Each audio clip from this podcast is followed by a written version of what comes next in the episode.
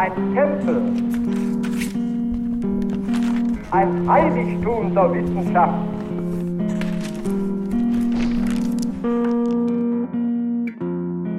Als nächstes frage ich mich, wer eigentlich Adolf Abel gewesen ist.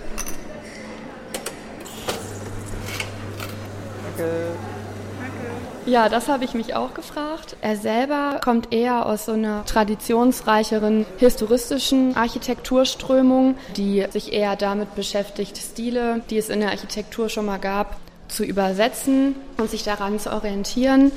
Er hat zum Beispiel bei Paul Vallot gelernt, das ist der Architekt, der das Reichstagsgebäude in Berlin gebaut hat. Und dann ist er so ein bisschen mit der Stuttgarter Schule in Kontakt gekommen, weil er auch bei Paul Bonnertz gelernt hat und sein Assistent war. Bonnertz, das ist ein eigenes Kapitel für sich. Ein ziemlich umstrittenes. Vor allem, weil er Antisemit war, im Dritten Reich bei Albert Speer arbeitete und in der Weimarer Zeit heftig gegen das neue Bauen polemisierte. Aber die Stuttgarter Schule hat viele Gesichter. Und Adolf Abel ist in den 20er Jahren als Stadtbaudirektor nach Köln gekommen, hat dort die Leitung des Hochbauamtes übernommen von 1925 bis 1930. Und ja, er hat in Köln tatsächlich sehr, sehr viel gebaut und war in, ja, in einer wichtigen Position, wo er sehr das Stadtbild Kölns gemeinsam mit Konrad Adenauer entwickeln und prägen konnte. Also die Uni und die Messe sind nur ein Beispiel. Er hat zum Beispiel auch das Müngersdorfer Stadion gebaut und die Mülheimer Brücke mit entworfen.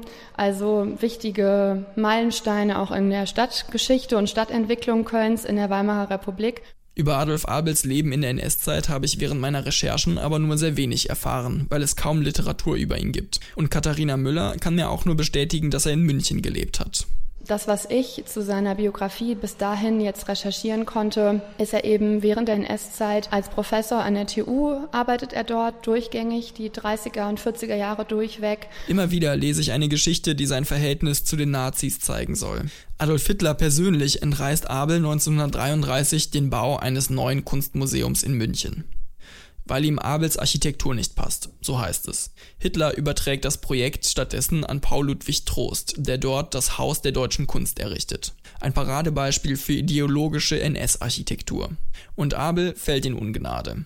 Bei der Einweihung zerreißt Hitler Abels Entwurf nochmal verbal in der Luft und nennt es ein schwer zu definierendes Objekt, das ebenso gut eine sächsische Zwirnfabrik, ein Bahnhof oder ein Schwimmbad hätte sein können. Und da ist er eben, so wird es berichtet, ich habe da aber jetzt auch keine Quellen zu, sondern nur Sekundärliteratur, ja, dass es im NS-geprägten München nicht gut angekommen ist im weitesten Sinne und er das nicht ausgeführt hat und damit auch so ein bisschen, ja, mit diesem Vorschlag isoliert war im Sinne davon, dass man ihm nicht mehr die Projekte zugesprochen hat und ihn so ein bisschen als Architekt nicht mehr so vorangebracht hat. Trotzdem konnte er Professor an der Technischen Universität München bleiben und auch hier und da kleine Projekte realisieren. All diese Gegenstände werden in der Metallkassette eingeschlossen, eingeschlossen und dann in der Höhlung des Grundsteins luftig, luftig aufbewahrt werden.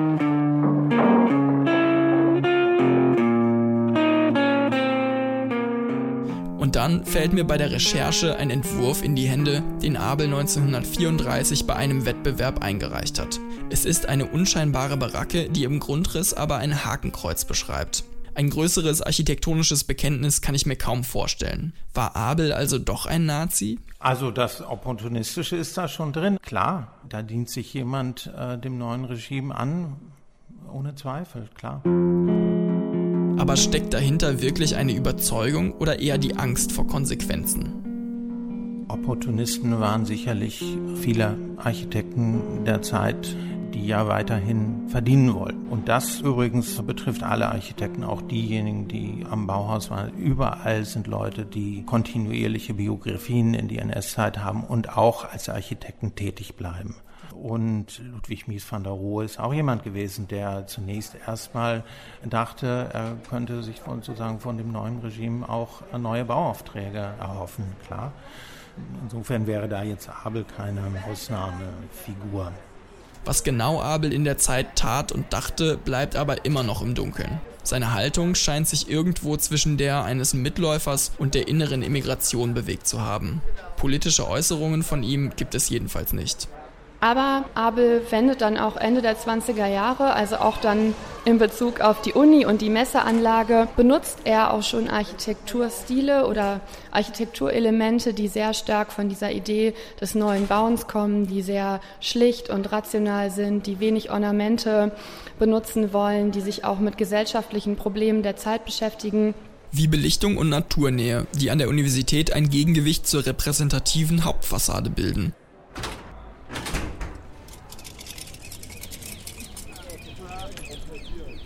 Wenn man die Rückseite des Gebäudes betrachtet, dann zeigt sich ein gänzlich anderes Bild. Das Gebäude gliedert sich ja in drei Zonen, den Riegel, der die Verwaltung und auch die repräsentativen Aufgaben übernimmt, mit der Hauptfassade der breit gelagerten, dann dazwischen als Schicht die Hörsäle und nun gibt es hinten Institutsgebäude, die wie Finger in die Grünanlage des inneren Grüngürtels eingebettet sind.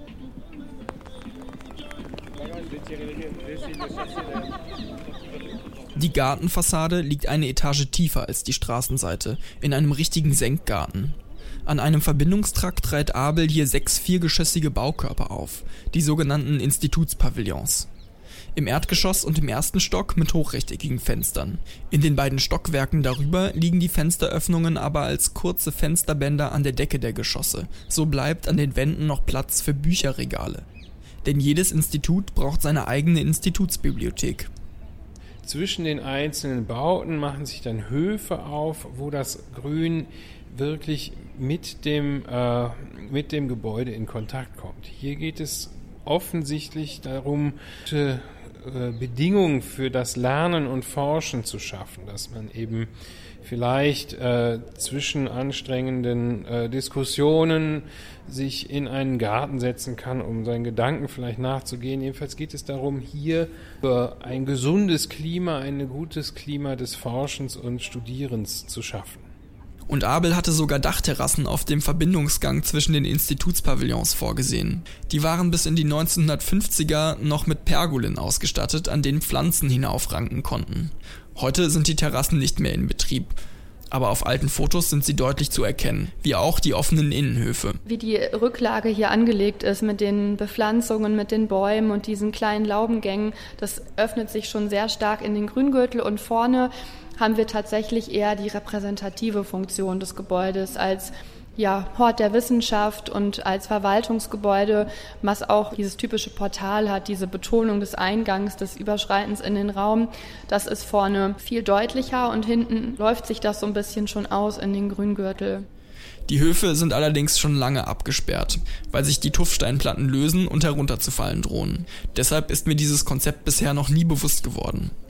Also die Verzahnung zwischen Gebäude und Grün ist tatsächlich auch ein Thema der Zeit, was sich auch im Siedlungsbau abbildet, wo es auch darum geht, gute Lebenskonditionen zu schaffen. Und einer der Wettbewerbe für einen neuen Siedlungsbau in Köln hat den tollen Titel Licht, Luft und Böhmscher. Das heißt, dass man eben über Kontakt zu Licht und Luft gesunde Konditionen schafft und die sollen hier auch für das Lernen und Forschen geschaffen werden. Zum Glück wird die Gartenfassade aber gerade aufwendig saniert und ich hoffe, dass dieses Konzept bald wieder aufgeht.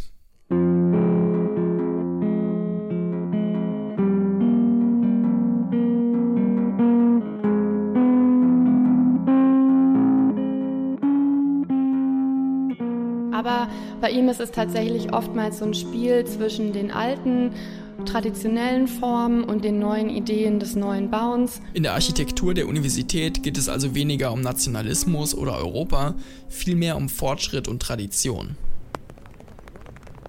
Die Haustechnik war tatsächlich hochmodern.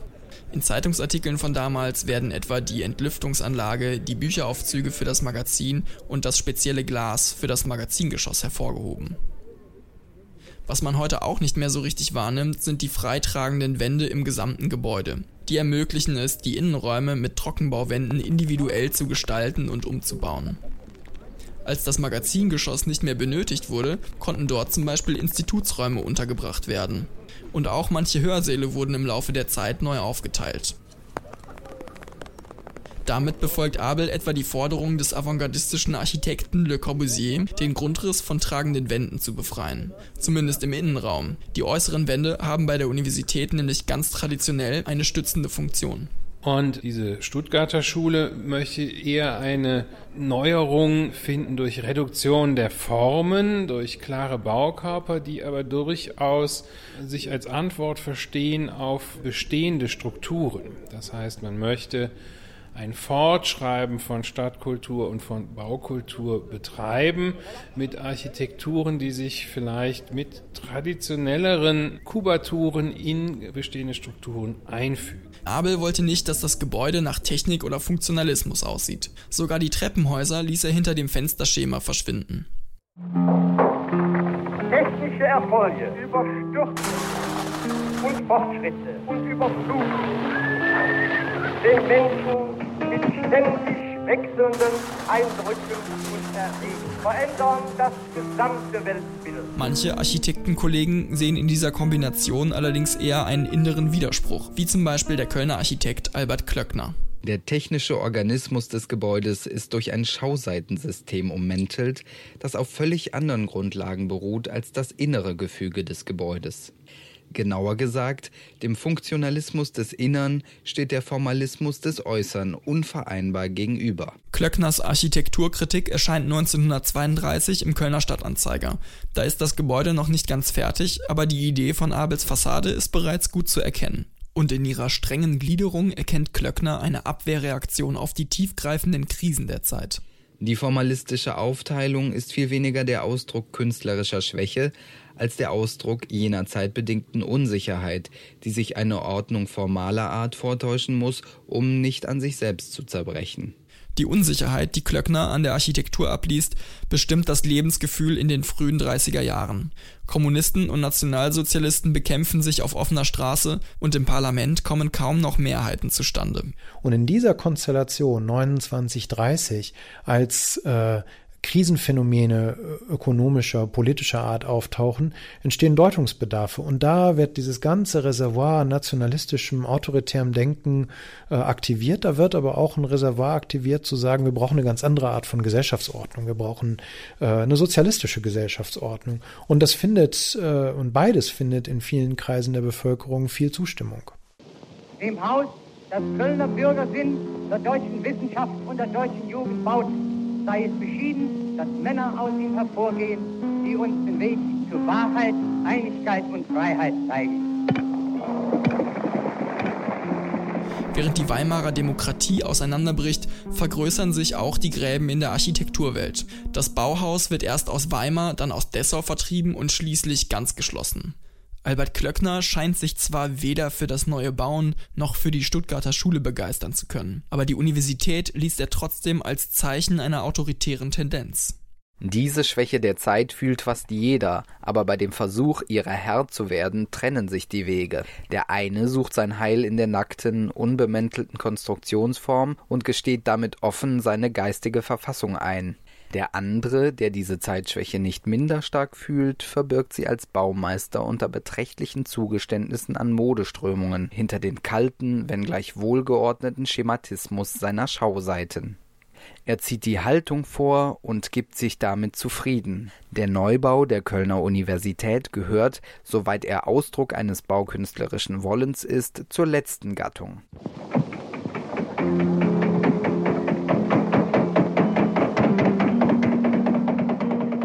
Bevor das neue Gebäude fertig ist, dreht sich aber der Wind, auch unter den Professoren. Dann gibt es aber natürlich in der Kölner Professorenschaft auch viele nationalkonservative, einem, ja, einem Aufbruch der deutschen Nation gegenüber sehr affirmative Vertreter, die sind nicht parteipolitisch gebunden, die sind auch keine NSDAP-Mitglieder, weil sich das mit dem Beamtenstatus ausschloss aber viele, die in diesem Sinne auch äh, im Nationalsozialismus einen Neuaufbruch erkannten oder in dieser Regierung der nationalen Einheit, äh, die sich da konstituiert, ja noch nicht auf, auf Hitler festgelegt war. Als Hindenburg dann im Januar 1933 Hitler zum Reichskanzler ernennt, reagiert die Kölner Universität sehr schnell. In vorauseilendem Gehorsam kommt sie der drohenden Gleichschaltung zuvor und wechselt das Personal selbst aus. Klöckners Architekturkritik klingt im Nachhinein fast wie eine Prophezeiung und das Hauptgebäude könnte man als Symbol dieses Übergangs sehen, mit einem Architekten als Mitläufer. Der Vergleich würde so schön passen, aber so einfach lässt sich die Politik eben nicht auf die Architektur übertragen kann man so nicht sagen. Das ist auch bei Adenauer ganz klar.